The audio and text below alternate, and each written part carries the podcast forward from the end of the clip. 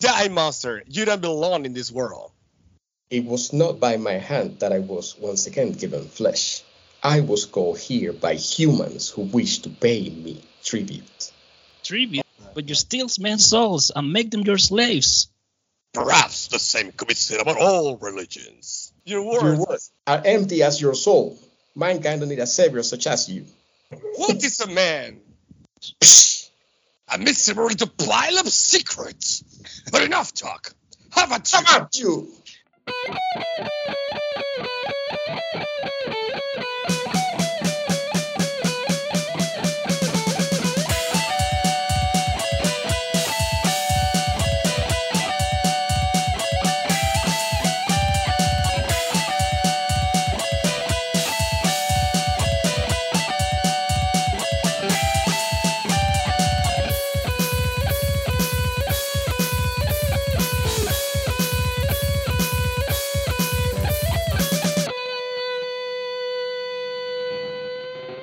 buenos días, muy buenas tardes o muy buenas noches. Sean todos bienvenidos una vez más a su podcast Teachers, Beers and Video Games, liderados por el Gran Buitre. Nos encontramos tres amigos y hoy con un invitado para hablar sobre temas relacionados a los videojuegos.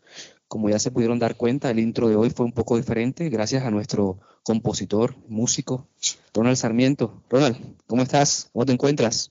Hola, Yesito. Hoy estoy bastante entusiasmado. Estoy así, no sé, me siento como con sed de sangre hoy. Pero aquí bastante contento de estar con ustedes después de bastante tiempo. Ya llevamos casi un mes sin hacer podcast, así que, bueno, la expectativa del episodio de hoy. Sí, ha sido pues eh, las vacaciones y todo, pues ha complicado la- las cuestiones, pero, pero aquí estamos una vez más. Señor Daneris Lora, desde Barranquilla, Colombia, ¿cómo está? Saludos, Yesid. eh, saludos a nuestro invitado, Ronald. Espectacular, genial, chévere. Felicidades. Wow, quedé sorprendido con tu, con tu interpretación. Si no estoy mal, es Bloody Tears, creo. Claro. Espectacular, sí, muy bien. Saludos a todos a nuestros, nuestros oyentes. Saludos de acá desde la calurosa Barranquilla y lluviosa, entre comillas. Y digo entre comillas porque entre más llueve, más calor hace. Bueno, después de ver a, a Ronald con ese repiqueteo de, de guitarra, ya saben por qué está casado tanto tiempo. Y quiero saludar pues a nuestro invitado, señor Rodolfo. ¿Cómo estás? ¿Cómo te encuentras el día de hoy? Bienvenido a este podcast. Hola, ¿cómo estás? ¿Cómo estás, Jesse? Jan, Ronald. Hey. Bien, bien, feliz de estar aquí porque me invitaron a hablar de algo que me apasiona en realidad, que son los videojuegos. Y bueno, esperando a ver el tema y que, me, que también está muy bueno y que me digan qué cosas quieren saber. Bueno, listo. Eh, eh, señores, los saluda Rodríguez, hoy desde Bogotá, Colombia. Hoy, hoy me encuentro en el país, pero no en mi ciudad. Pero bueno, aquí estamos. Estoy eh, también emocionado, aunque pues sé poco del tema de lo que vamos a hablar hoy. Hoy por fin vamos a hablar de un juego que aparece cada tanto en nuestro podcast, que es el Castlevania Symphony of the Night. Y creo que Ronald, Daenerys y agregando a Rodolfo hoy se van a despachar en ah, elogios y virtudes sobre esta supuesta obra maestra. Ya veremos por qué. Ahora, de pronto al final cambio mi- mis adjetivos sobre este videojuego. Ronald, ahí bien rápido, ¿qué, has estado jugando durante este, estas vacaciones o que, que no hemos estado eh, grabando? Bueno, para que veas tú, a pesar de que ha pasado bastante tiempo, no he jugado mucho porque he tenido bastante eh, trabajo. Lo que sí le he dedicado bastante tiempo es a The Division. Otra vez estoy de vuelta a ese juego que, que- todavía sigue siendo uno de mis favoritos. He dedicado tiempo en esas calles de Nueva York, eh, haciendo todas las misiones, recolectando toda la ropa. La última vez les había comentado que iba a comenzar a jugar ese juego de Xbox, X, eh, ¿cómo se llama? Trek to Yomi. Ya me lo pasé, estuvo, estuvo bacanito. También me alcancé a jugar otro juego de PlayStation 4 que se llama Rhyme, que me hizo llorar. En algún momento haremos un episodio sobre esos juegos que, que nos tocan el alma. Si es así, tengo uno que me recomendó Ronald hace mucho tiempo, que lo, lo jugué gracias a él. Era un juego que desarrollaron en Flash. eh, básicamente era una historia de guerra. Ya Ronald debe saber cuál es. Claro. Historia de guerra, rubio, un perro, un viejo. Súper interesante. No le digo el nombre, pero el juego más bien, no, no recuerdo si era de Ubisoft o era... Sí, es de Ubisoft. ¿Es Ubisoft? Eh, ah, sí. Ese juego también trae muchas lágrimas. El que no llore con ese juego cre- creo que Se llama, realmente... se llama murió. Valiant Hearts. Valiant Hearts. Valiant Hearts, exacto, Valiant Hearts. No quería decir el nombre, pero bueno, ya me ganaste. El que no llore con ese juego, no sé, tiene, no tiene alma, como los vampiros. Hércules. Estoy seco entonces. Listo. Danelis Lora, ¿qué andas jugando rápidamente? Bueno, les cuento que en este tiempo que estábamos pues fuera del aire, pues yo sí me dediqué porque yo estoy casi en vacaciones. De hecho, estoy en vacaciones en estos momentos trabajando en los intensivos de mis clases. Y bueno, ya me pasé el, Modern Films Rising. Chévere. Eh, quise darle a los DLC, pero no sé, no me atraparon los DLC lastimosamente. Aunque la historia sigue. Y bueno, fueron 80 horas dándole al Immortal Phoenix Rising, estuvo muy bueno, fueron las expectativas que yo, yo quería. Y simultáneo a eso, eh, en el emulador yo les había comentado que estaba dándole al, al Silent Hill el 1, tenía gráficos 4K, una vez más me monté en ese, en ese mundo oscuro de, Silent Hill y yo estoy montado en la película porque me pasé la secuela que sería el Silent Hill 3 y bueno, ahora estoy dándole al Silent Hill 2, estoy oscuro, estoy muy oscuro y ahora tengo el Silent Hill Enhanced Edition. Ah, se ve hermoso HD, me fluye en 60 frames per second. Lo mejor, le estoy dándole, creo que como en 3, 4 días seguramente me lo estaré pasando. Vinimos a chicanear. Perfecto. Bueno, eh, yo por mi parte estoy jugando un juego que se llama Norco, ah, un juego del Game Pass, una aventura gráfica estilo Kentucky Route Zero, de las que me gustan a mí. Y bueno, no, no, pude, em, eh, ¿cómo se llama? Terminar el Guardians of the Galaxy porque me tocó regresarme a Colombia y no pude traerme el Xbox Series X y lo dejé ya en el último, en el jefe final. Ahora que llegue, pues, pues lo terminaré. Señores, y ya para no dar más largas a este asunto, Ronald, ¿qué estás tomando? Por recomendación de mi amigo Wilmer, que me dijo que ya, ya era hora de tomar cerveza de hombres, me compré una Guinness por primera vez. Y ya era hora. Buena, sí, sí, buena. Tiene, me gusta bastante porque tiene así como un saborcito como a Ponimalta, que es una de mis bebidas favoritas, así que excelente. Perfecto. Rodolfo, ¿estás tomando algo? En estos momentos no estoy tomando nada, pero eh, tengo unas cervezas en la nevera que me están esperando. Son una Navigator de 11 grados. Esa sí es una cerveza de hombre, Ronald, te la recomiendo también. Tiene un sabor diferente. Es, una cerveza negra con... Sí, he sentido que cuando la terminas de tomar tiene como un ligero toque achocolatado. Pero así como se ve, así como se siente esa cerveza, ah, te tomas dos y ahí te, tú caes. Keipo muere. Tú caes. Daneris, ¿qué estás tomando? Bueno, yo tuve la, fortuna de tener la, presencia del, señor Jesse Rodríguez acá en mi casa el fin de semana y nos metimos unas chelas, ahí estuvieron chéveres, ahí eh, charlamos un rato y quedaron unas como tres, cuatro coronitas ahí. Ahí es la que estoy terminándola. Ya llegó la primera. Listo, perfecto. Bueno, yo señores, yo no estoy tomando eh, ahora mismo porque estaba haciendo una cosa y tengo agua y café. Con eso los acompañaré hoy. Eh, para estar más pendiente al, al, podcast. Señores, comenzamos con este podcast de hoy, el día de hoy, Symphony of the Night. Un juego que, pues, por lo que he logrado investigar, ya les digo de antemano a todo, a todo lo que la audiencia, pues, no lo he jugado, pero bueno, todo el mundo habla y, y yo quiero, quiero saber por qué. Le quiero decir a cada uno de ustedes que en un minuto traten de venderme Symphony of the Night. ¿Quién quiere comenzar? ¿Tienen ah, miedo? Yo no, yo, no necesito, yo necesito al menos 30 minutos. 30 minutos para vender Symphony of the Night. No, ah. yo necesito mucho. Ya sí, te voy a vender Symphony of the Night. Estamos hablando de un videojuego que marcó la diferencia de los juegos de Castlevania que venían del de Nintendo y Super Nintendo. Entonces, ¿qué pasó? Castlevania Symphony of the Night, ah, digamos que empieza a agregarle elementos RPG al Castlevania.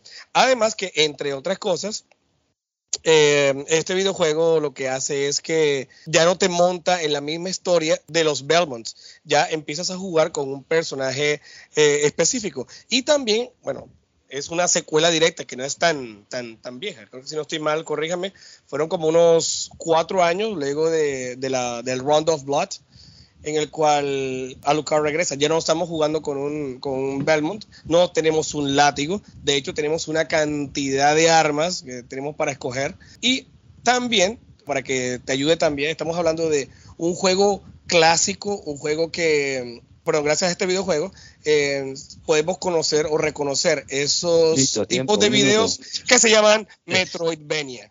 Metroidvania. No, no, puedes, no puedes. Rodolfo, el invitado. Listo, empiezo. Empieza a contar a partir de ahora. Castlevania Symphony of the Night es el primer juego de PlayStation que la gente puede decir es el mejor juego que he jugado en mi vida. No solamente eh, marca un hito en, la historia de Castlevania, porque es eh, de los juegos, el primer juego de PlayStation que vi yo de Castlevania, sino que modifica muchas de las cosas que ya venían pasando dentro de Castlevania. En este caso voy a corregir un poquito a Dan porque no es el primer juego de Castlevania que tiene eso de RPG. Eh, ya había un juego de Castlevania que hizo eso que se llama Castlevania 2, eh, muy viejo. Y ya habíamos jugado con Alucard en un juego anterior de, de Castlevania también. La diferencia de este juego es que tiene una combinación de caminar a través de plataformas, saltar, conseguir armas. También puedes hacer poderes, transformarte en diferentes animales. Puedes sentir realmente la, por primera vez lo que es ser un vampiro.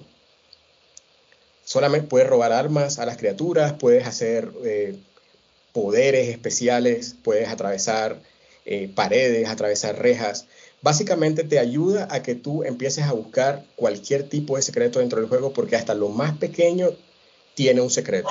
Y eso es lo, que, lo más maravilloso que tiene Castlevania. Eh, no solamente te vas a divertir haciendo habilidades especiales, sino que además tus armas, algunas, van a tener habilidades únicas que no puedes conseguir en otro lado. Listo, perfecto.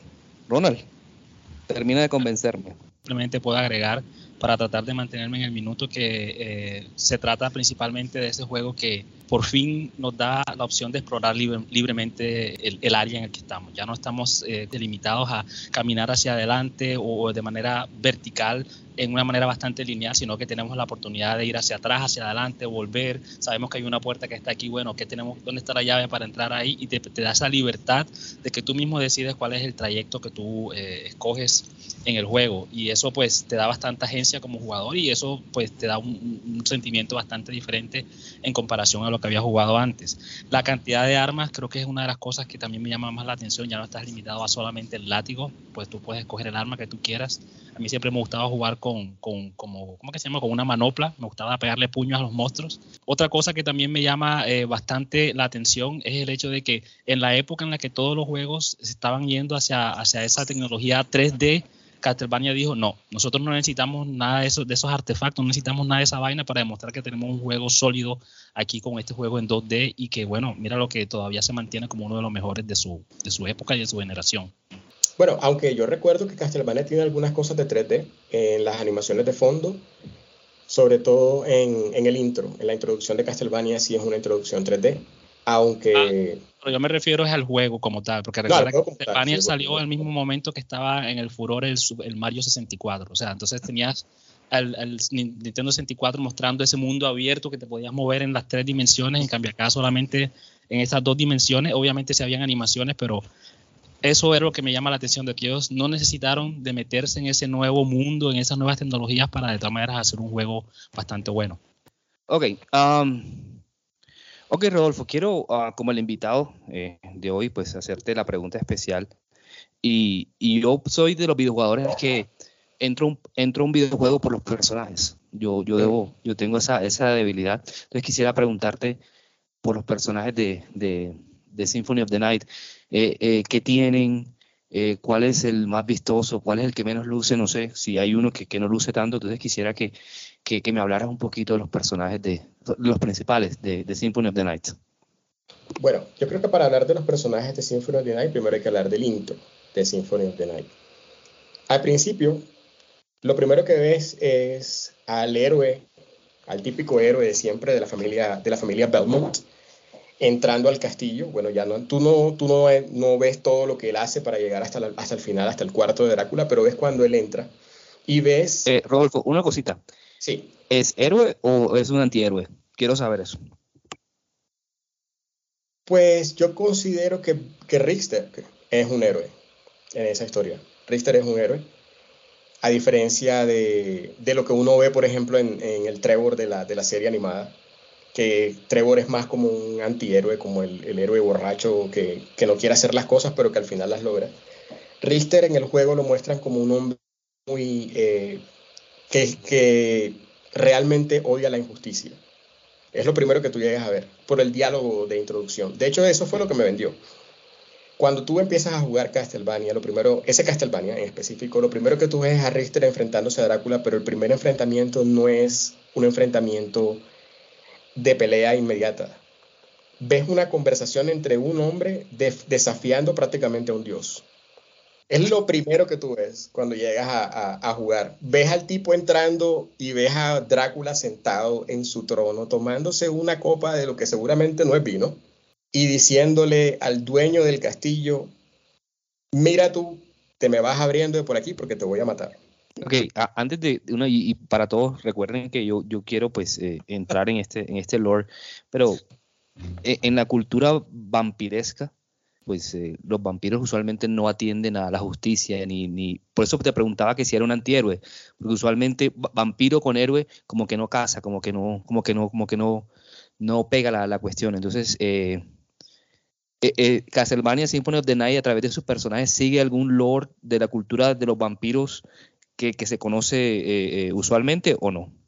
No, sí, sí, de, de, hecho sí lo hay, porque de hecho la saga de Castlevania tiene una saga son varios juegos que siguen una historia, pues a uno conforme ha, avanzado en los juegos que, ha llevado en toda su vida, eh, digamos que uno ha adquirido esa, esa, historia poquito a poco, aunque no es que brinde mucho tanto lore como dice como dices tú Yesid, pero eh, sí hay una familia Belmont que es la, la familia como que bendecida para para de, de derrotar al, Lord Drácula conforme va pasando el tiempo, la generación Drácula regresa cada 100 años, se vuelve mucho más fuerte y ellos son los únicos que tienen el, poder de, vencer a Drácula con, con, el legendario látigo Vampire Killer. Eh, hay una cronología, hay un, juego inicial y conforme fueron sacando los demás juegos, pues eh, fuimos conociendo, de hecho también hay un final, o sea, ya en este momento hay un final de, de Castlevania, ya no hay más.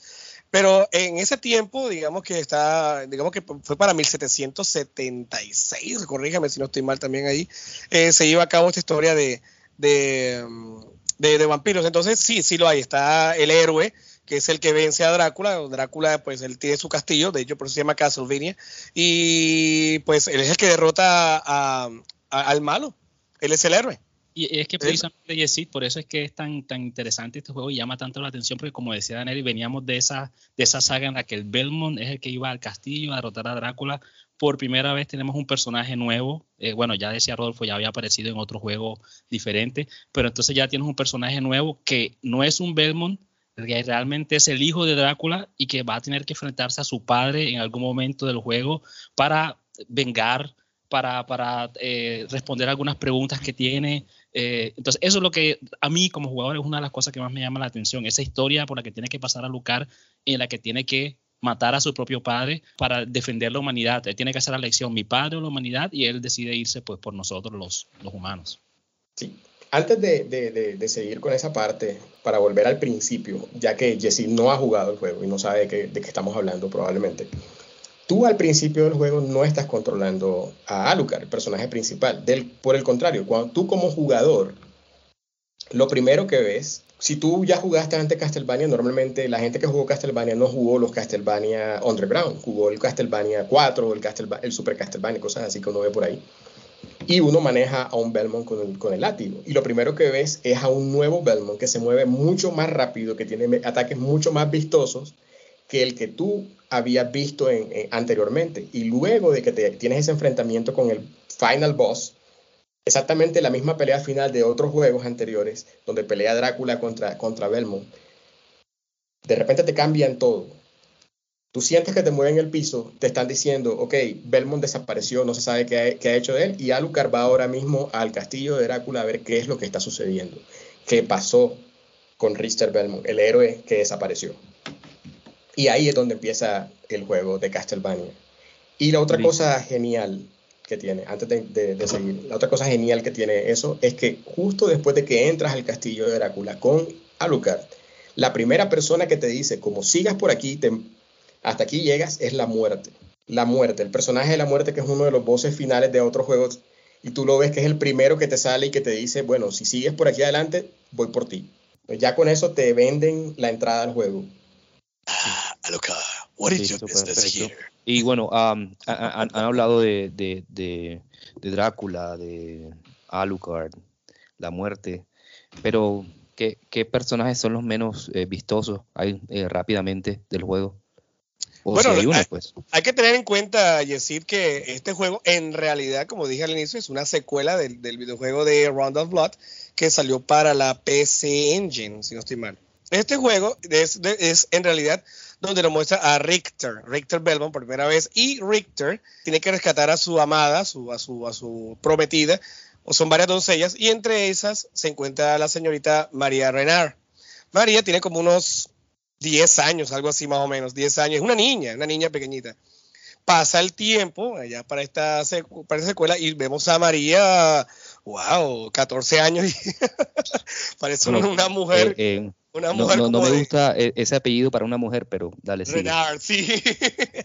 pero, pero, es que tú, tú escuchas la voz de María, una voz sexy, y tiene 14 años. O sea, tú sabes cómo son esos japoneses de, de, de, de locos. Eh, y es uno de los personajes que, de hecho, es un secundario en el juego, pero tú anteriormente ya tú la jugaste con ella y, bueno, también puedes jugar, pero ya sería en otra versión que ahora seguramente mencionaremos. Pero María es un personaje secundario, el cual, digamos que te, te, mete al castillo. Es porque María tuvo la experiencia de estar en el castillo de Drácula anteriormente, hace cuatro años. Entonces ella llega, bueno, ajá, ¿tú, tú quién eres? Ajá, ¿Tú qué haces acá? Y yo, ah, bueno, sí, ella, le echó el ojo a Lucard. Y bueno, creo que a Lucard también le echó el ojo a ella. eh, entonces sería otro personaje también que, que, aparece en este juego. También menos que habrá otro, Ronald, seguramente habrá. Es que, es que realmente, si hago la cuenta, hay, en el juego de Castlevania personajes como tal que tienen una historia propia son muy pocos, exacto. Eh, Alucard, Richter, Shaft, La Muerte, Drácula, María, porque el resto son solamente enemigos, son solamente los que, deambulan en el castillo. ¿ah? Te faltó uno muy importante. Eh, la mamá de Alucard de pronto, el Sucubus. La mamá de Alucard, el Sucubus también, pero hay uno que es muy, muy, muy importante y que siempre hablas con él a cada rato que siempre hablo con él a cada rato, que él, ahí me estás poniendo a sudar en este momento. What can I do for you? Ah, el, mierda. Bibliotecario. el bibliotecario. El bibliotecario. Es un personaje muy importante dentro del juego. Es un viejo que vive en el castillo, en, la biblioteca del castillo. Master, Librarian. Pero es, es, es, importante porque te va guiando o te va dando consejos durante el juego o de la historia un personaje secundario. Es un personaje de los, de los pocos secundarios que realmente no tienen peso dentro de la historia, pero que te hace sentir que eres alguien importante, porque cuando tú llegas, él, te da la bienvenida al castillo y te dice, bueno, Master, what can I do for you? Sí, sí, sí, tienes toda la razón. Te informa, exacto, a Lucar, el hijo de Drácula, y, o sea, tú no eres solamente cualquier, cualquier rufián que viene aquí en el castillo a hacer la suya, sino que eres el hijo de Drácula, el príncipe, y bueno, que tienes como el una tarea bastante difícil eh, en las manos que ser. Sí, sí, sí, tienes toda la razón, Rodolfo. Sí, y es el único de los personajes principales al, que realmente puedes acercarte, o sea, de los secundarios al que realmente puedes acercarte a hablarle, porque los otros solamente aparecen durante escenas específicas. Sí. Bueno, eh, tratando de como hilar un poquito, quisiera pues que me dijeran cuál es el elemento que, que tiene más peso dentro del juego, los personajes, la historia o la jugabilidad, o hay una, una fuerte unión entre, entre los tres. Es una danza, una danza exótica perfecta, en mi opinión. Todas las cosas complementan. Yo estoy de acuerdo con Ronald, exacto. Lo que pasa, sí, y también Rafa está de acuerdo. Yo, también, yo le digo lo mismo también porque es que, o sea, no hay una historia así intrincada, pero como dije al principio, tiene juegos, elementos RPG que pues te sube nivel y puedes derrotar enemigos en conforme vas avanzando el juego. Eh, pero es, esto de, de, estar yendo, viniendo y demás, sentó las bases, bueno, no sentó las bases, digamos que perfeccionó eh, lo que lo conocemos ahora como el Metroidvania, como te dije, como te estaba vendiendo el videojuego, es que se llama Metroidvania por Metroid, bueno, que ya ustedes ya conocen, ya hemos hablado de ello, y de Castlevania Symphony of the Night, que siempre vamos y venimos y demás. Entonces, eh, como jugabilidad y aquellos que les, les encanta los Metroidvania, definitivamente es, es un juego que no puede, no puede faltar y, y bueno, no sé. lo que le dijiste a Yesid.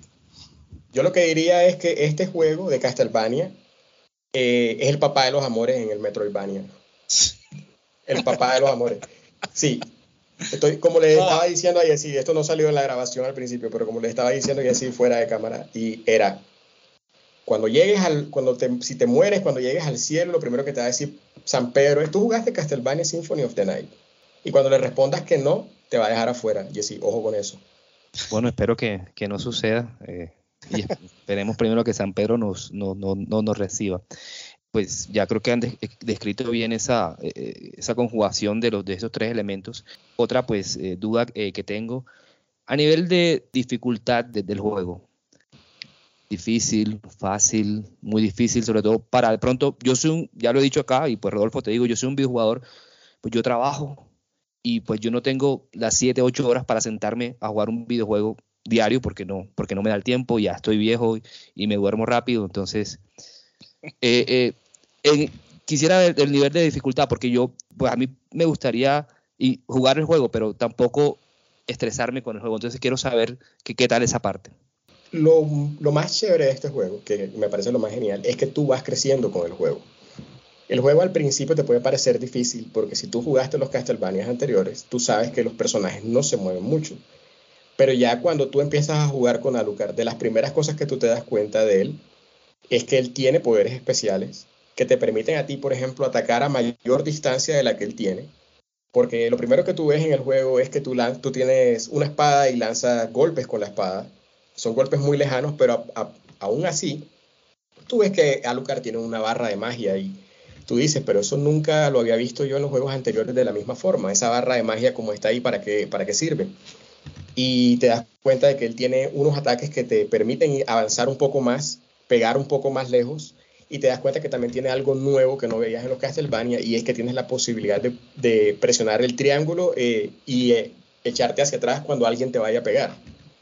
Entonces, exacto. Al principio tú, tú, te das, tú empiezas a jugarlo, eres un poco mocho, por decirlo así, y a medida que vas jugando y vas te das dando cuenta de todas las habilidades y todos los poderes que tiene, que tiene Alucard, que tiene, por ejemplo, un poder que te permite llenarte de vida, cuando estás a punto de morir. Ese tipo de cosas hacen que el juego se vaya haciendo más fácil a medida que vas jugando. Entonces, durante los, tú que eres nuevo jugándolo, al principio empiezas a darte cuenta de todas las habilidades que tienes y cuando ya empiezas a, poder utilizar todas esas habilidades, al final del juego te, empieza a parecer bastante fácil. Muy, muy fácil, de, de hecho. Pero tú puedes de todas formas encontrar otras opciones para que el juego sea aún más difícil. Que, eso se va, lo vamos a hablar de pronto más adelante. Otra cosa que menciona Rodolfo al comienzo del juego es que recordemos que cuando tú ingresas al castillo como Alucard, Alucard está, está al tope, o sea, es el propio, tiene la mejor armadura, tiene la mejor espada, tienes el mejor escudo, tienes las armas mágicas, o sea, estás listo y te das cuenta que ese primer, esos primeros, digamos que dos minutos del juego, tú, todo enemigo que medio lo tocas enseguida se despedaza, o sea, tu poder demasiado eh, inmenso para los enemigos que tienes. Pero después de esos dos minutos iniciales aparece la muerte y te dice, ah, tú vienes aquí a hacer de las tuyas. No, señor, arranca de aquí con tu cuento raro y él te despoja después de tus armas. Y entonces, pues eh, ahí es donde empieza esa mecánica que yo creo que la han utilizado en otros juegos también. La motivación que tienes es que ya tú sabes cuál es el poder al que tú puedes eh, llegar, cuál es el poder que, que está disponible para ti y que simplemente tienes que recuperar esas partes de tus armaduras para simplemente volverte la mejor versión la, versión más poderosa de ti. Entonces es una de las cosas que a mí me mantuvo motivado porque yo sabía que si recuperaba todas las partes de mi armadura, en algún momento iba a estar a la altura de poder enfrentarme a Drácula sin ninguna clase de O sea que el, el, el, el, juego te da como, el, como al principio ese, ese, ese como que prueba. Exacto. lo que puedes hacer. Exacto. Sí, y después ahora sí comienza desde de, de, de, cero. Sí, fíjate, Ronald, disculpa que te interrumpa, pero fíjate que eh, yo considero que Alucard es un personaje de trampa. Porque, o sea, sí, al principio es, es pesadito, te, tienes un arma de espada y demás, pero entre, va, entre más va pasando el, el, o va subiendo un nivel, o sea, Lucard se vuelve un monstruo, literalmente. en algún momento ni siquiera necesitas. Y, y, a todos vas atacando, entonces ya la dificultad disminuye completamente. Entonces, ya tú vas subiendo a nivel, disminuye bastante la dificultad. Eso en comparación a los Castlevanias que, vino, que vinieron después. Lo que vinieron, por ejemplo, los, los, que vinieron de Game Boy Advance, que tomaron las mismas mecánicas, las mismas eh, jugabilidad. Por ejemplo, el que, el que me pasé el año pasado, el Harmony of Dissonance, que era prácticamente una copia de, de, de Symphony of the Night, pero lo que hicieron fue aumentarle, no dejarlo tan fácil al momento en que ya tú empiezas a subir ya a nivel.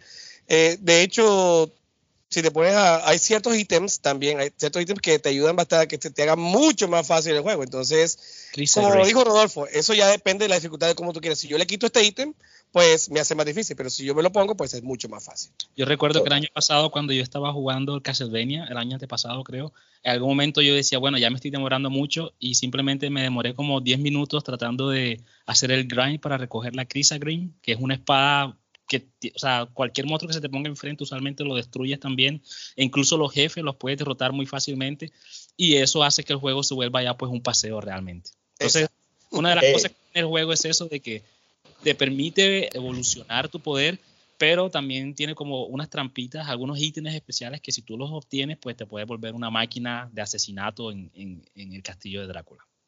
Totalmente. Eh, me, me, encanta, de hecho, que hay, un, hay, una, hay un par de armas que si tú las puedes combinar y es una cosa que parece un secreto. Que cuando la utilizas, eres el personaje más OP del juego. Eres literalmente el dueño del juego. ¿no? no hay nadie que te mate, no hay ningún boss, no hay nadie que te haga nada ni que te haga daño sí. con esa combinación de, de, de ítems en específico. Pero también lo que me parece mucho más genial de este juego era que no solamente tú tenías esas habilidades con las armas y con ciertos ítems especiales, sino que, como les decía antes, empiezas a sentir lo que es realmente ser un vampiro. Empiezas a ver, por ejemplo, que hay unas habilidades, unos combos secretos, una, unas, unos movimientos secretos que tiene, que tiene Alucard que te permiten a ti hacer los mismos poderes que tiene Drácula. Puedes lanzar las bolas de fuego, puedes teletransportarte, puedes, puedes eh, robarle la sangre a los enemigos, puedes Dark robarle las armas a los enemigos. Soul Steel. El Dark Metamorphosis, el Soul Steel. Bueno, muchachos, por lo que he notado, quiero preguntarles esto. O sea, este juego parece que, que fue como un breakthrough. Pues por lo que dicen ustedes, no sé si fue que inventó nuevas mecánicas o las introdujo o las perfeccionó de juegos anteriores, que creo que es lo que más llama la, la, la atención, porque veo que, que me, o escucho que me dicen, no, pero es que este juego hizo esto y luego hizo esto. Entonces quiero preguntarles eso. O sea, eh, ¿marcó este juego un, hito en la historia de los videojuegos en sí? Bueno, obviamente, pues una pregunta bastante, pues creo que relativamente fácil, pero quiero que ustedes me lo, me, lo comenten. ¿Qué fue, por qué ese hito? Yo hasta hace muy poco tiempo sabía, o sea, no, me acabo, me acabo de enterar realmente de que ese Metroidvania, creo que Daniel lo decía hace un par de, de, minutos, el Venia en esa palabra realmente viene de este Castlevania. Yo pensaba que venía de toda la saga completa, incluso desde el principio de los No, juegos. de ese. Nintendo, pero es que lo- los anteriores Castlevania eran lineales. Eran Sí. lineales, no había que devolverse. Pero eh, de hecho vino fue de ese. Entonces eso es una cosa que me parece pues tan, tan, tan increíble de este juego, de que marcó un hito que incluso creó un género completo o ayudó, ayudó a definir un género completo. Y ahorita creo que hacías la pregunta, Jessy, sobre los personajes y ya comentábamos pues Richter y, lo demás, pero yo creo que hay dos personajes que usualmente la mayoría de las personas no lo cuentan. Para mí son personajes bastante importantes. Que bueno, personaje, ¿qué, qué es un personaje? What is a man? Un personaje yo lo considero también el mapa el mapa en este juego también tiene su propia, su, propia característica. Eh, el mapa es el que te está ayudando, obviamente, a guiarte en el juego, pero es que también te está diciendo, bueno, qué tanto te hace falta, tienes un porcentaje que tienes que completar y eso también te va diciendo qué tan lejos vas a estar de, del final del juego o de completar todo lo que es posible hacer en este juego, sin contar que después tenemos un mapa reverso, que eso es una de las cosas que todavía 20 años después todavía me sigue pues eh, eh, llenando como de, de Your mind. exacto el hecho de que en mi mente no era posible de que después que tú habías derrotado al jefe final buscando ítems secretos tenías acceso a otro juego completamente diferente. Y bueno, y mucha gente se queja de que, ah, bueno, pero simplemente voltearon el mapa, un mapa mucho más difícil de, de, de atravesar porque, bueno, hay muchos obstáculos en la, en, la, en la mitad y lo demás, pero los enemigos son diferentes, los enemigos son más pesados, tienes que saber cómo derrotarlos también. Entonces, eso a mí me parece que es una de las cosas que marcó realmente, como dice Jesse, un hito en la historia. Y el otro personaje que de pronto no mucha gente lo, lo, lo, lo trata como personaje es la música. Y recuerden que el juego se llama Symphony of the Night. Y ese symphony en esa palabra del nombre del juego se, se, roba el show, realmente. La música es una parte fundamental del juego. Muy pocos juegos han hecho eso realmente. Sí, sí, sí, definitivamente. No, Rodolfo, aprovechando que, que tienes la mano levantada. Bueno, eh, con lo que dice Ronald es cierto. Disculpa, me, sentí como, me sentí como en una clase virtual. Una clase. no, yo levanto la mano. Yo lo que, lo que, secundando a Ronald con lo que, con lo que acaba de decir, sí, esas dos características de este, de este estilo de juego, no solamente le dan a él su toque distintivo en comparación con otros juegos, porque ya habíamos visto, ya habíamos interactuado con un mapa exactamente igual en Metroid 3. Y cuando tú empiezas a ver este mapa, tú ya tienes una idea. Si jugaste Metroid 3, ya tienes una idea de más o menos qué es lo que viene, qué es lo que viene encima. Ya sabes que te toca empezar a caminar, te va a tocar buscar cosas, que probablemente van a haber eh, cosas escondidas, que lo más seguro es que va a haber un lugar que no vas a poder accesar si no consigues el ítem que, que, es para accesar esa, a esa área. Y una cosa súper genial, que, que, eso, como, como Ronald también dijo, que it blew my mind, eh, el momento cumbre en el que te das cuenta que lo que tú hiciste durante todo el juego, que pensaste que ese era el final del juego, porque realmente tú llegas al, al final, a la torre de Drácula, llegas al final y empiezas a enfrentarte contra ese jefe final y, lo, y le ganas, y de pronto algún amigo te dice, oye, pero tú sabías que ese no eres el final del juego. Y tú, ¿cómo así? ¿Cómo así que ese no es el final? No, ese no es el final del juego. Búscate, hay unos ítems que están escondidos. Yo recuerdo que yo le dije a Ronald y, y Ronald estaba como que, ¿qué? Me estás mamando gallo. Yo, no, no, hay, hay unos ítems que tienes que encontrar y cuando los hayas encontrado vas a ver quién es el verdadero jefe que estás, con el que debes pelear en esa pelea final. Y luego, cuando a Ronald le llegó el castillo, y se le paró el castillo encima, el otro el castillo y Ronald quedó loco. Él, él dijo, ¿cómo así? Y entra a ese nuevo castillo que está todo al revés y ve que es el mismo mapa con, la, con una música súper genial, porque la música de Castlevania realmente es una música que te envuelve y te lleva a, diferentes lugares y cada parte del mapa tiene un, un, un estilo musical muy definido, muy, muy bonito, eh, que realmente te envuelve y dan ganas de, escuchar. Ahora mismo estoy hablando con ustedes de esto y estoy pensando en buscar la, banda sonora y ponerme a escucharla.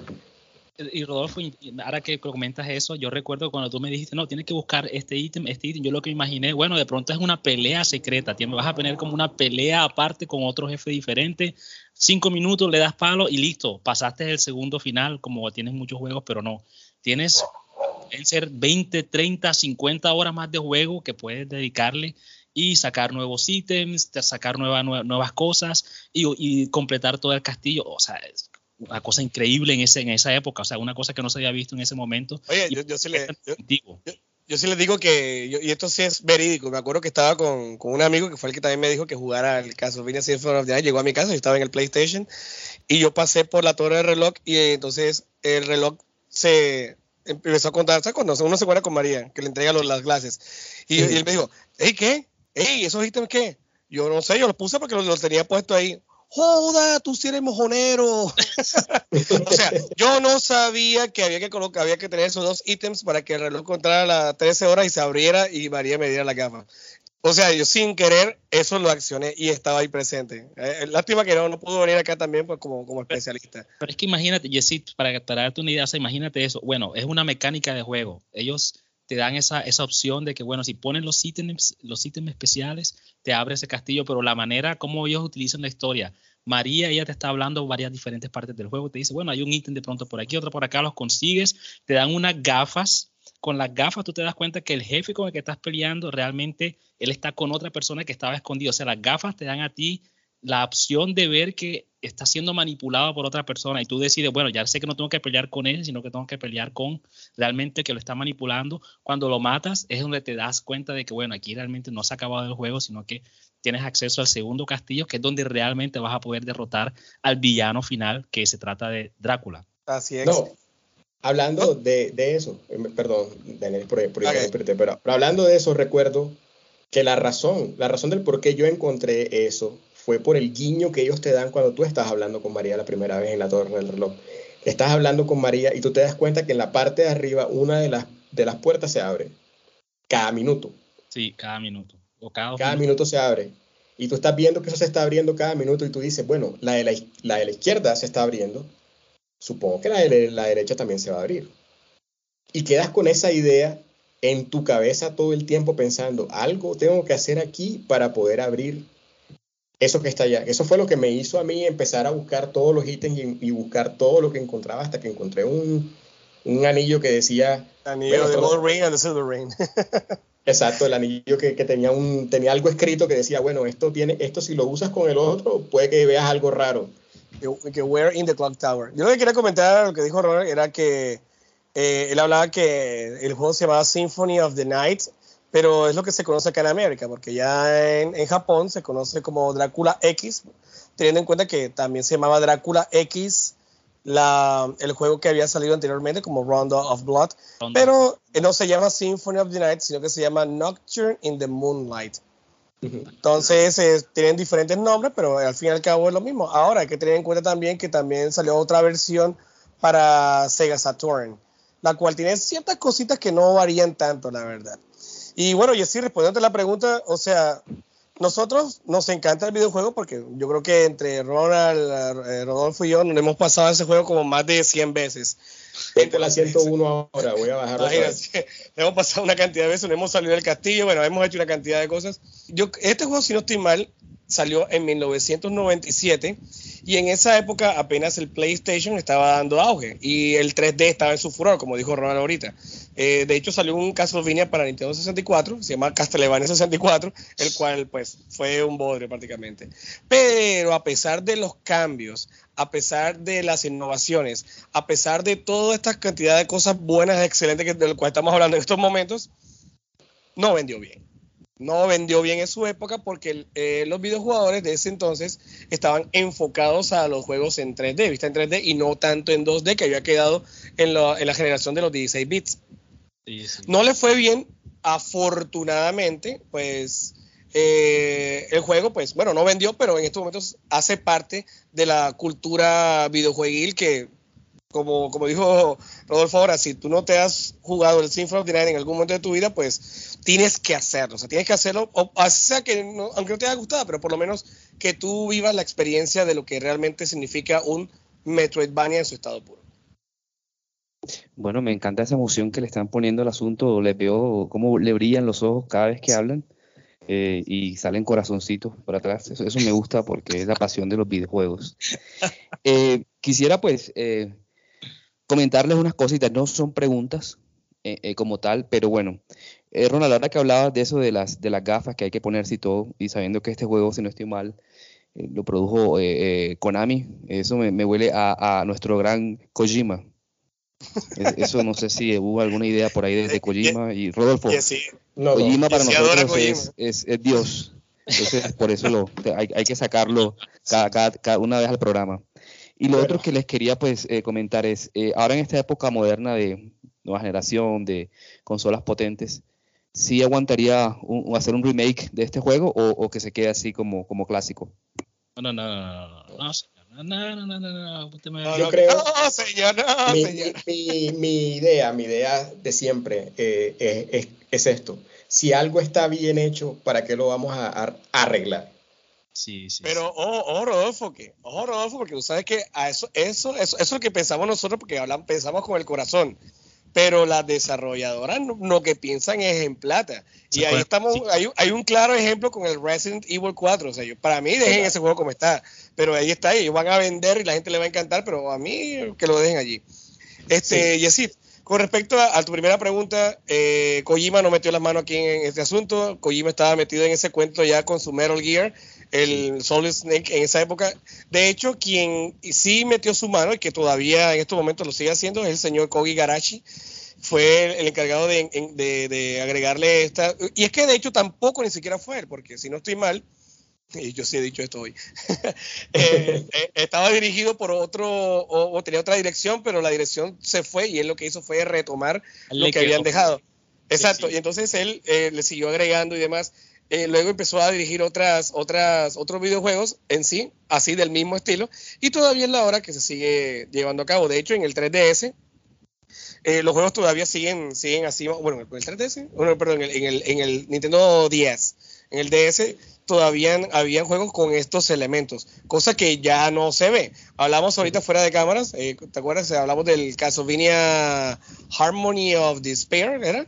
Sí. Harmony of Despair, que era como un crossover, que encontramos varios personajes de, de, Castlevania, pero no es una historia, tampoco pertenece al lore del, del, videojuego. Eh, también hablamos que existió un juego para móviles llamado Grimoire of Souls, también una especie de crossover, también plataformero, pero no sé qué pasó. Konami simplemente decidió retirarlo de la, de la store de, de, de Android. Entonces, ¿qué tendrá en manos Konami? ¿Será que eh, están planeando un remake de un Castlevania nuevo o de un Symphony of the Night, teniendo en cuenta que todos los videojuegos lo llevan en su corazón. Todas esas dudas serán resueltas dentro de poco. Eh, Ronald, te vi eh, manoteando, diciendo que no sobre esto y, y pues teniendo en cuenta lo que dijo Rodolfo, que lo que está bien pues no se cambia y tú siendo el Sonyer de este equipo con lo que van a hacer con The Last of Us 1, ¿qué piensas de un, un remake para para Symphony of the Night. Completamente de acuerdo con lo que dice Rodolfo, el juego ya está bien así como está, todo el mundo lo reconoce, se mantiene incluso 10 años después, de pronto hay unas personas que ya están acostumbradas a otro tipo de mecánicas, pero el juego se mantiene eh, vigente después de tantos años. Y yo creo que si alguna gente dice, bueno, pero ya ese juego pasó de moda, quiero ver una versión nueva, lo más cercano que pueden encontrar es el, el, el juego que desarrolló también Igarashi, o sea, es el mismo, prácticamente la misma persona que hizo eh, Castlevania Symphony of the Night y lo hizo pensando precisamente en esa generación de jugadores que se llama Bloodstain. Es un juego que está en PlayStation 4, creo que también está en Switch e incluso tiene como unos spin-off que están así como hechos en esa, en esa mecánica de los primeros juegos de Castlevania. O sea, tienes juegos modernizados, eh, o sea, tienes un Castlevania modernizado, y si tú dices, no, a mí lo que me interesa más son los juegos originales, los de Nintendo, eh, él incluso sacó como unas versiones especiales para que a las personas pues, que les gusta más esa, eh, no exploración, sino más bien como ese plataformeo preciso en el que tienes que saber cómo pegar y tienes que aprenderte la, como el patrón de ataque del enemigo también le tiene. Entonces, él realmente eh, ya hizo lo, eso que, relacionado a la pregunta, ya Igarashi dio una versión moderna, pero yo no creo que sea necesario hacer un nuevo Castlevania Symphony of the Night 2022 porque ya ese juego, así como está, está completamente perfecto. Dato innecesario, dato innecesario, Ronald. Eh, la voz de Alucard aparece en el Bloodstained. Vaya. Sí. y, también la, y también la voz de, Snake. Los dos aparecen, de hecho. Vea, eso, esa es la de Snake, no lo sabía, pero la otra sí.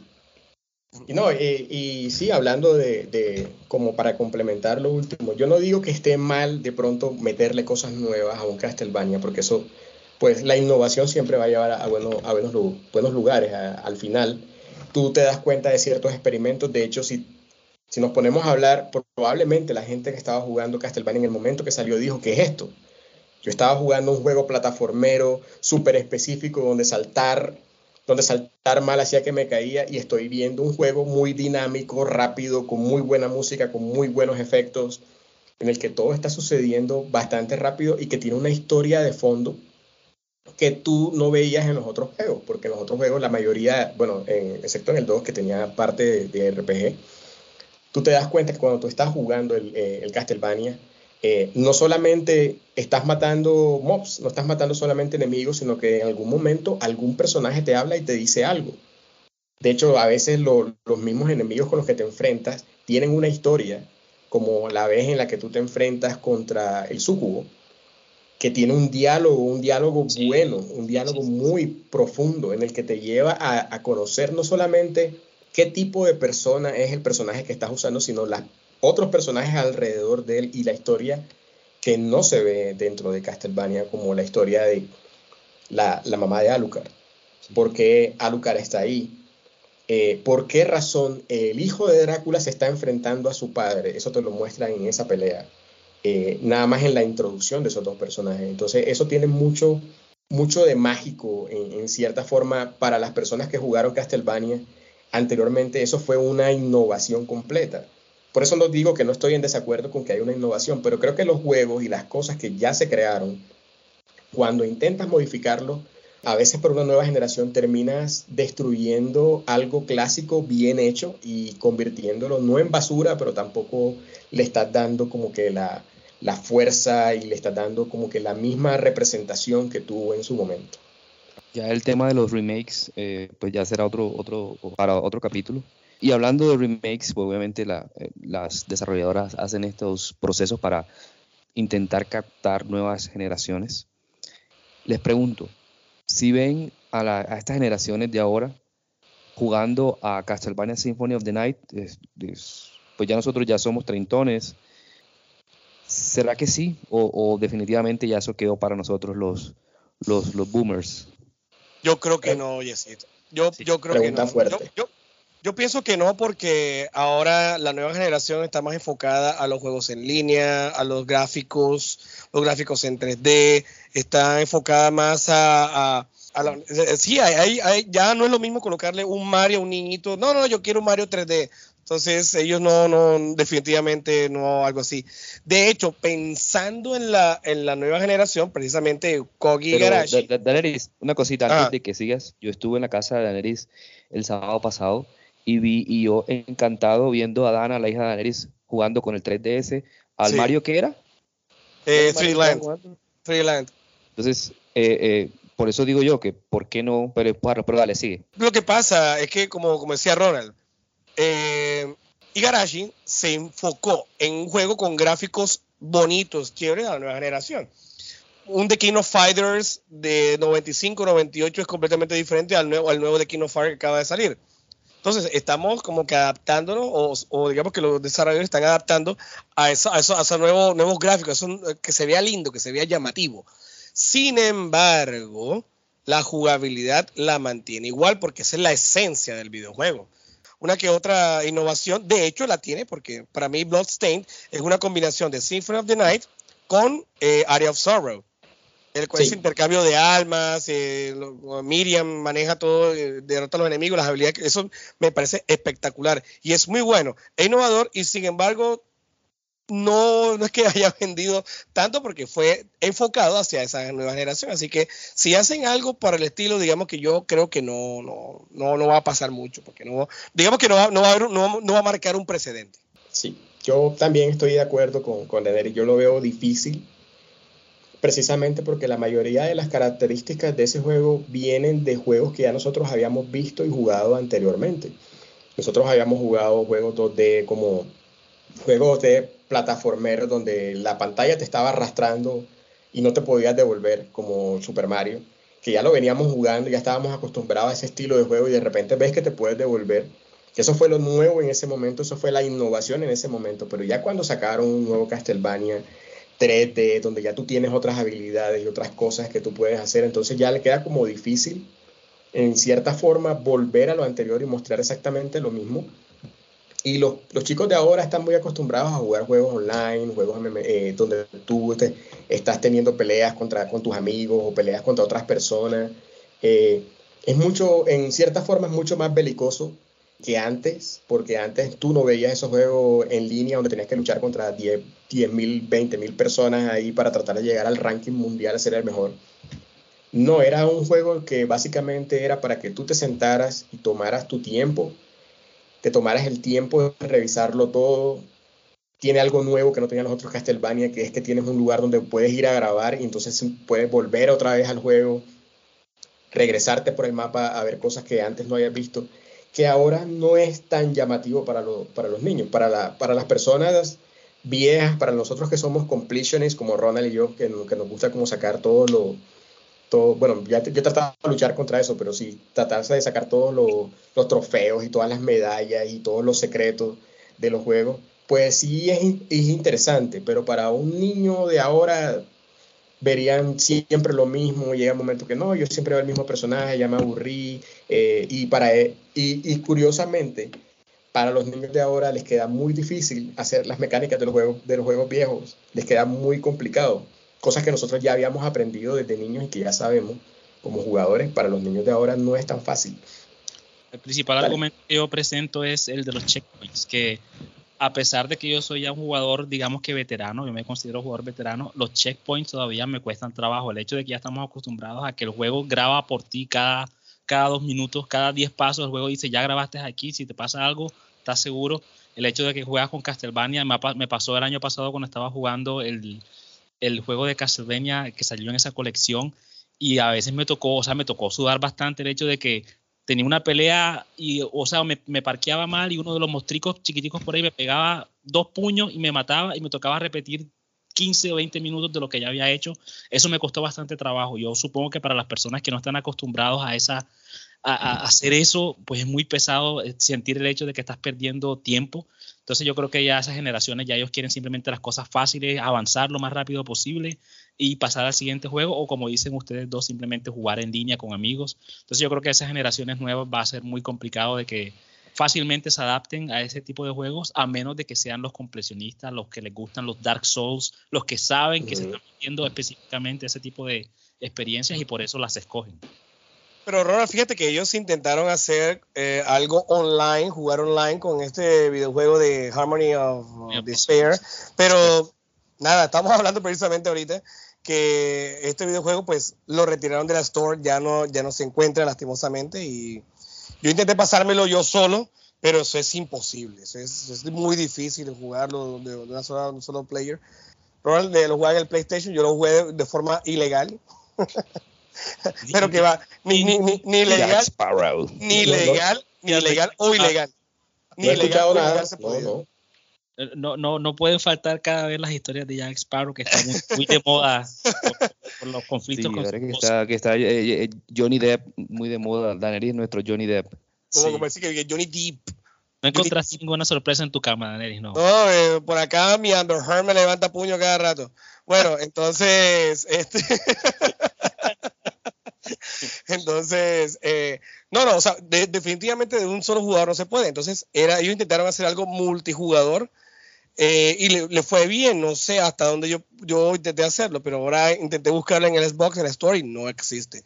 Entonces, si no existe, entonces yo pienso que no, no le fue bien ese juego. Así que, a pesar de esas innovaciones multijugadoras, nada, no funcionó. Entonces, simplemente hay que dedicarse solamente en una sola cosa, un solo jugador.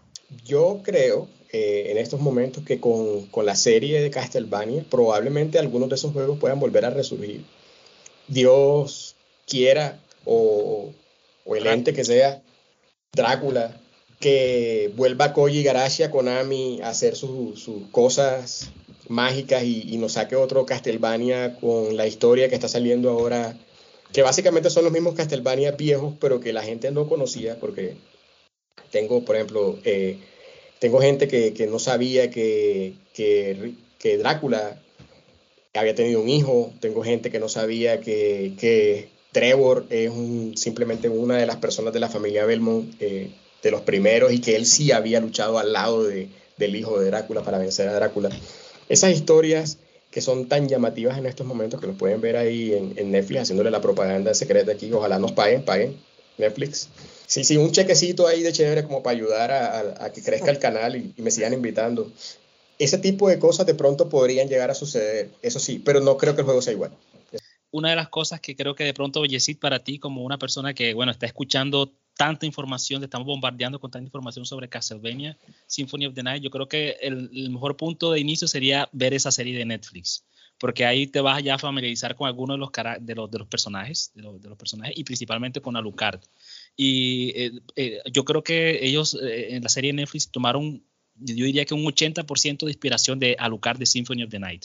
Entonces, realmente esa versión de Alucard que tú ves ahí en la, en la, serie de Netflix es prácticamente lo mismo que hace Alucard en el juego de Symphony of the Night. Entonces, si te gusta esa versión, que seguramente te debería gustar porque es un personaje overpowered, en mi opinión, o sea, hace de todo, el, el, el papichulo, el, no tiene nadie que se le mida al frente, no solamente el papá que se le pone que le puede poner cara, como decimos en la costa.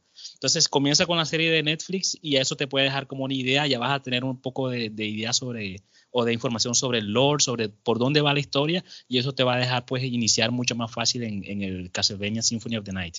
Y la otra cosa que de pronto me gustaría ya agregar es que ya el que me duele muchísimo, que me dan hasta ganas de llorar es que Castlevania todavía sigue siendo una propiedad de Konami y Konami pues Rodolfo decía al momento, de pronto Igarashi se devuelve a Konami. Nadie se quiere devolver a Konami. Nadie quiere tener nada que ver con Konami, pero ellos siguen ahí sentados ahí encima de esas propiedades y a las personas que se las dan no, no saben qué hacer con ellas y por eso tenemos juegos malos como ese Mirror of Fates, el Lord of Shadows, que intentan hacer como cosas nuevas pero que no, no conectan con nadie. Entonces, bueno, lastimosamente no tenemos nada, Ellos están en los pachincos, ellos no, no sueltan a nadie. Sí, y, le, y, voy a, y les voy a decir algo.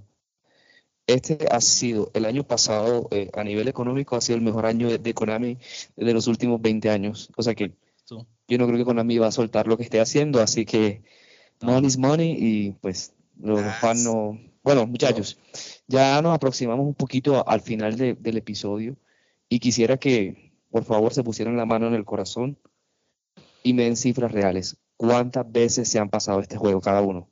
Ronald. Desde que tengo un PlayStation 3, lo he jugado una vez cada año. Que fue en el 2000, en el 2009, fue la primera vez que eh, y obviamente antes cuando jugaba en el, en el donde Luisa, que Rodolfo la conoce, ahí también le dedicaba una vez, dos veces, cada tres años, algo así, pero desde que conseguí mi PlayStation 3 y lo compré, cada, cada año me lo pasaba. Rodolfo. Bueno, en mi caso sí fue, es algo curioso porque yo nunca, o sea, yo nunca jugué Castlevania con un PlayStation mío.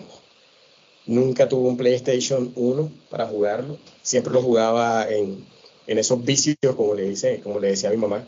Está metido en el vicio, está metido en el vicio. Siempre lo jugaba en esos vicios. Yo recuerdo que me pasé Castlevania en eso más de 20, 20, de pronto diría como 24 o 25 veces, diría yo, que me pasé Castlevania, porque uno tenía la característica de cuando tú jugabas en esos lugares, pues tú no eras el dueño de la memoria. Ah, y siempre falta, no faltaba el, el, el, desgraciado que estaba jugando fútbol y decía, yo voy a grabar el personaje que cree y te borraba el Castlevania y te tocaba empezar otra vez desde cero. Ser un Jesse de esa época. Sí, un Jesse, un Jesse. Total. Y, ese tipo de, de, de, cosas, pues sí, me hicieron que lo jugara tantas veces, que volviera a encontrar cosas que no había visto antes, que y, y por, para las personas que son nuevas, de pronto, que nunca han jugado Castlevania, pues no saben que el castillo no tiene 100%, sino más de 100%.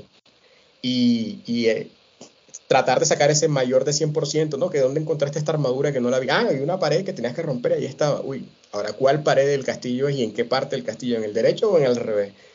Eso siempre me hacía que volviera a, a jugar. Entonces, yo te diría que le voy a meter como a la vez 26 o 27 eh, ahorita porque voy a ver si puedo descargarlo nuevamente y jugarlo desde cero porque me, volvieron a emocionar con la, con la conversación.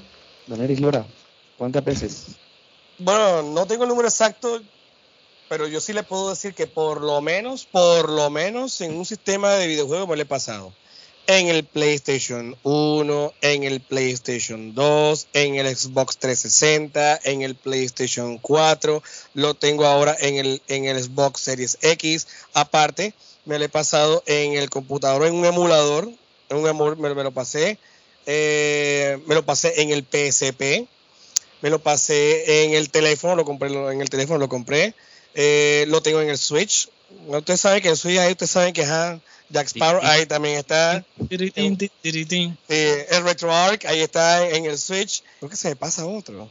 Está en un 1100. Eh, ah, bueno, eh, quiero, quiero, quiero metérselo en el, en el 3DS. En el la calculadora, la calculadora también, la Casio. En la impresora. Exacto, entonces, donde yo tenga la oportunidad de darle, y eso, yo lo juego por lo menos, obviamente una sola vez, pero si tengo la oportunidad, de hecho, cuando yo estaba allá en Estados Unidos, allá no, a veces no tenía nada que hacer, entonces yo me ponía en el, en el, en el teléfono. Entonces, o sea, siempre está, siempre como dice Ronald, lo que es bueno, siempre uno regresa. Así que eh, eso no se va, no, no, se va a quedar acá y eso va a quedar en el futuro y siempre uno va a dar la oportunidad a ese eh, Castlevania Symphony of the Night. Bueno, así como dicen ustedes, uno regresa donde, donde ha sido feliz y ver las caras eh, de ustedes y la emoción en la voz eh, que tienen, creo que eso es lo que más me he notado que me ha vendido el, juego, porque uno no habla de esas cosas con esa emoción si de verdad no las disfrutó, si de verdad no les gustó. Y pues de verdad chicos que les voy a dar una oportunidad al, juego, pues si está en todas las plataformas aún mejor. Y creo que Ronald, voy a empezar por eso que dijiste, voy a ver la serie de Netflix, eh, a ver si, si, lo, si lo puedo hacer y nada, pues eh, hoy no las noticias, pues ya tenemos el 9-3, pero no, yo quiero hoy despedirme con algo especial. Quiero decirle a la gente que durante esta grabación, eh, pues hubo un problema técnico conmigo y estos tres señores se han quedado hablando sobre Castlevania Symphony of the Night. Los voy a dejar con eso como bonus extra. Y bueno, señores, me despido. Jessy Rodríguez, que la pasen bien, cuídense mucho. Ronald. Vampiro, vampiro, vampiro. Nada, a chupar sangre. Nos vemos la próxima semana. Ey, ey, ey, ey, ey, ey, Yo creo que me despido con la frase final de, o sea, de, del juego, la, la, la, la, que uno lo, le vende el juego desde el principio y sería... Eso es Game over. Game over. Listo. Daneris. bueno, muchachos, gracias a ustedes por haber asistido el día de hoy. Gracias a todos nuestros oyentes que han disfrutado de nuestro podcast, como siempre.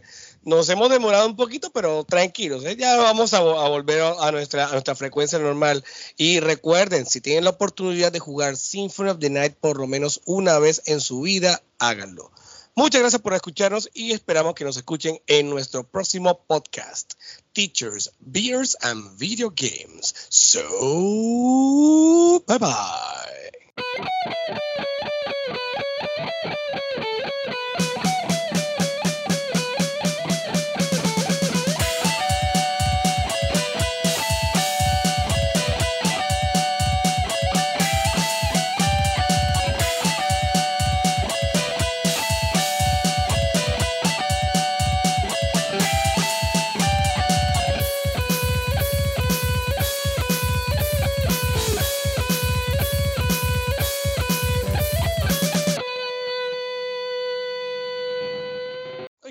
Precisamente, eh, precisamente por eso, porque... Danielis, eh, muchachos, eh, me esperan un minutico que me están llamando y necesito contestar. Ya vengo. Dale, dale. Todo bien, ya vengo. Bien. Bien. ¿Cuál, fue, cuál, cuál es el juego, Rodolfo, que también tiene a, a Lucar, que lo puedes jugar con él? El 3, Castlevania 3. Castlevania 3. Pero, pero, no, pero no lo juegas como principal, sino que eh, lo, lo, puedes como para escoger. O sea, coges a, a Sci-Fi, coges a, a Grant. Ah. Pero, pero como personaje principal no. Ese no lo he jugado todavía. Ese es de Nintendo, es el tercero. Es de Nintendo. O sea, hay unos Eso... juegos de esos juegos viejos, viejos, viejos. Hay unos que están que son super underground que no los vas a conseguir por acá eh, en Estados Unidos. Creo que lo, creo que son hasta difíciles de conseguir en, en eh, ¿cómo es? Utilizando emuladores. Emuladores, exacto. Se me estaba escapando una palabra, siempre la tengo, las tengo como la combinación inglés-español. Eh, en emuladores a veces son difíciles de conseguir, no se ven bien, pero son unos juegos que, que son muy chéveres. Y sí, eh, exactamente. Y de hecho, en el mismo juego de Castlevania hay un guiño de eso. Exactamente. Tú, de hecho, sale Sifa y sale Grant de Nasty. Sí, sí, y bueno, sale eso, Trevor. de eso sí me acuerdo. Los tres que salen en el, en el Castlevania, porque en esa época Alucard hizo, hizo team con ellos. Ah, sí, vale. Aunque, fit, Alucard sigue saliendo, es un personaje recurrente. Sí. Aunque ya en los últimos ya no. Bueno, sí, sí es Alucard todavía, pero ya tiene el nuevo nombre de Genja Arikado. Tenía Arikado. Eso, eso sale donde en los últimos, en los, en los ¿cuáles? Los Shadow Lord, una vaina así, ¿qué? No, eso sale No, en los no. de. En Los los de de Soma Cruz. Dawn of Sorrow y Area of Sorrow. Los de, los de Nintendo Vainoso es el Y portátil. también sale en el Grimoire of Souls, pero eso es un- una empanada ahí toda rara ahí. pero a- pesar de que, de que sea una empanada, me gustaría, o sea, me hubiera gustado darle. Yo, yo creo que Konami la sacó de la store. Sí, Sí. Sí, la sacó de la store. Pero lástima porque me hubiera gustado, no sé, por lo menos hay un crossover que tienes a Chenoa, tienes a, tienes a, a Genia, tienes a, a, a este Morris, tienes a Richter, todo el mundo está metido en ese cuento. De hecho, pero para, para esa vaina mejor lo que puedes hacer es jugar el, el que salió para PlayStation 3 y 64, que no me acuerdo cómo se llama, Laments, no, no, es Lament of Innocence. Tiene un nombre también así, así típico de Castlevania. Pero es de pelea. Es, es- es- bueno, sí, es de pelea, pero, o sea, también tienes la misma vaina que te vas moviendo Judgment. así. No. eh, exacto. ah, ya, ya sé cuál es que tú dices. Y puedes escoger cualquier personaje, sale a Castlevania HD. Se llama. No me acuerdo, ahora mismo que el nombre se, Se me llama. eh, sí, es HD, no sé qué, of, of, of Disney, Sí, algo sí. así, pero es HD. Harm- Harmony of Dissonance, así es que No, se no, llama. no, no, no es Harmony of Dissonance. Harmony of Dissonance Ah. es el de Just. Es el- de Just. Pero tiene un nombre así como. eh, O sea, la- las palabras forman HD. cuando salió ese juego, yo estaba en Polonia, si no estoy mal, y apenas salió esa vaina y dije, no, ese juego lo tengo que tener. Y justamente cuando lo iba a comprar, fue que hubo el, el apagón ese de la PlayStation 3, que, que el sistema se cayó como por, por, por tres meses. Y me quedé con ganas de jugar esa vaina. Yo lo bajé pirata. Yo tenía pirata, pero no lo podía bajar porque sabía era multijugador y pasar la duda eso era imposible. Sí, sí, por eso. Fue Por- imposible. Yo intenté, intenté, pero no, o sea, no, dije, no, hombre, esta bien no lo puedo hacer yo solo, sé, sé. Pasó lo mismo. Yo también cuando ya por fin lo compré, dije, bueno, ahora sí voy a darme el champú con esta vaina y culo vaina perra. Culo vaina perra, no, eso no se puede. No, y entonces ahora que ahora que con el Xbox fui a, lo busqué de una. ¿Cuál? Eche, pero Ese- ven acá, ¿cómo que esa es no? la armonía, armonía de la desesperación. Harmony, Harmony of, ¿cómo es? Despair. Despair. Harmony of Despair. Ahí está, HD. Pero no, no, no, no está en el store. Yo de uno lo fui buscando y nada, nada. Eso está raro porque si eso lo regalaron hace, hace poquito lo regalaron en el Game Pass. En- no, no, perdón, en el Game Pass no, en el, en el otro vaina, en el Gold. En el, el Gold, Games with Gold, una vaina así lo regalaron. Bueno, el store de la Xbox no se encuentra y no sé si en PlayStation. Sí, sí, aquí está. Harmony of Despair. Así es. Ah, En el. PlayStation. No, no, no. Estoy mirando el nombre y así era como decía Rodolfo. Harmony HD. of Por eso HD. Así le dicen Castlevania HD. Castlevania HD. Harmony of HD, exacto.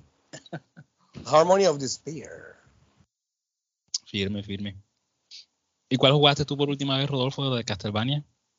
El último de Castlevania que jugué, creo que fue el Area of Sorrow.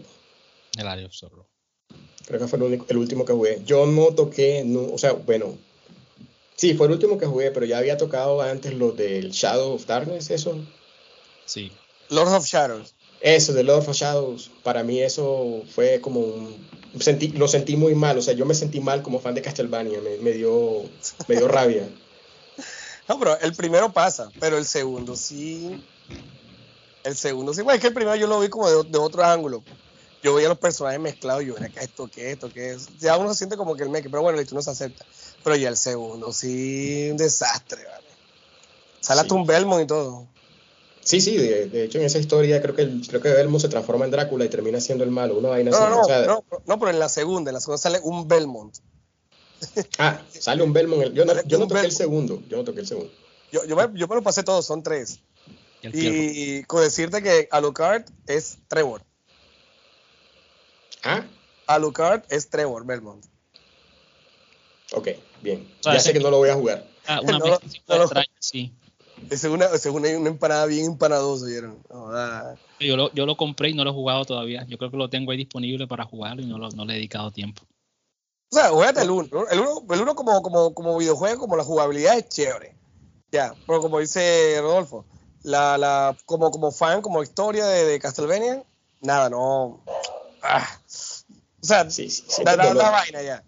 Pero como yo jugué el primero, dije, bueno, vamos a jugar el segundo. ¿Qué tal? El segundo sí es, no sé, se le fueron full las luces. Pero entre, entre el 1 y el 2 está, está el, se llama Mirror of Fate. Salió El para, DS. Sí, salió señor. para 3DS y también salió para HD, para Xbox. Claro. Y, y ahí donde te muestran que Trevor es, eh, bueno, que Alucard es, es Trevor. y sale, y sale así recién, sale con el pelo blanco, pero pelo blanco porque es, porque es un cadáver, es un zombie. Pero tiene la sangre de, es un- la sangre de, de, de ¿cómo es? De, de, de Drácula. Ah, qué empanada, qué empanada, hijo de madre. Sí, Aunque yo una no- historia. Yo, yo no me lo pasé en ningún momento, o sea, yo no sabía, o sea, yo me lo pasé y al final yo me vine a dar cuenta que este Gabriel Belmont terminaba siendo Drácula. O sea, eso yo no sabía qué, qué, qué es esta vaina. Y dije, bueno, listo, vamos a aceptarlo. ¿eh? Bueno, vamos a aceptar esta vaina así. Pero cuando yo, la segunda parte, no. Cuando deciste que en la segunda parte hay, hay, hay sigilo, fíjate. Yo, Imagínate. ¿cuánto Drácula va a necesitar sigilo? Ah, creo que todavía no lo habías dicho que te conviertes como en una rata y una vaina. Una así. rata, sí o no, ¿tú qué? No, no, no, no, no. Entonces, estás entre el pasado y el presente. Entonces, el- en el pasado estás en el castillo, o sea, eso está bien, está chévere, pero acá en el presente, no, sí. No, y termina, la forma como termina abruptamente, yo no, esta gente, lástima porque era el, el- la, la, la desarrolladora fue, ¿cómo es? Eh, los españoles, ¿cómo es? Mercury Steam. Mm, Lo mismo de Metroid.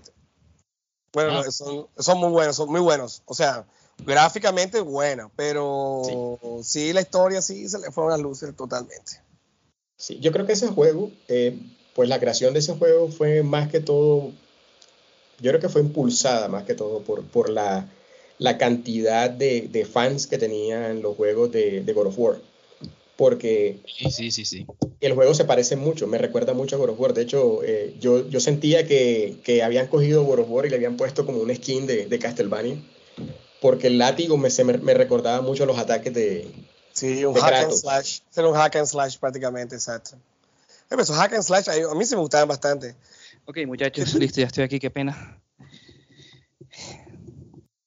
Eh, no había dicho que estaba grabando, entonces me mandaron a buscar algo y. Bueno, lo mandaron para la tienda. No, bueno, listo, pues. Daniel, entonces, yo te corté. Eh, ¿Dónde íbamos? yo me acuerdo que iba a decir. ¿eh? Yo creo que hubieras dejado lo que nosotros acabamos de hablar y quedaba acá el, el, podcast porque hablamos full. ¿Está grabando todavía, sí o no, Jessy? Está grabando. Sí, sí. Bueno, listo, Ronald. Tú eres el, el mago del, de la, edición. De la edición. Dale, dale, dale. Yo ya hago una empanada. Listo.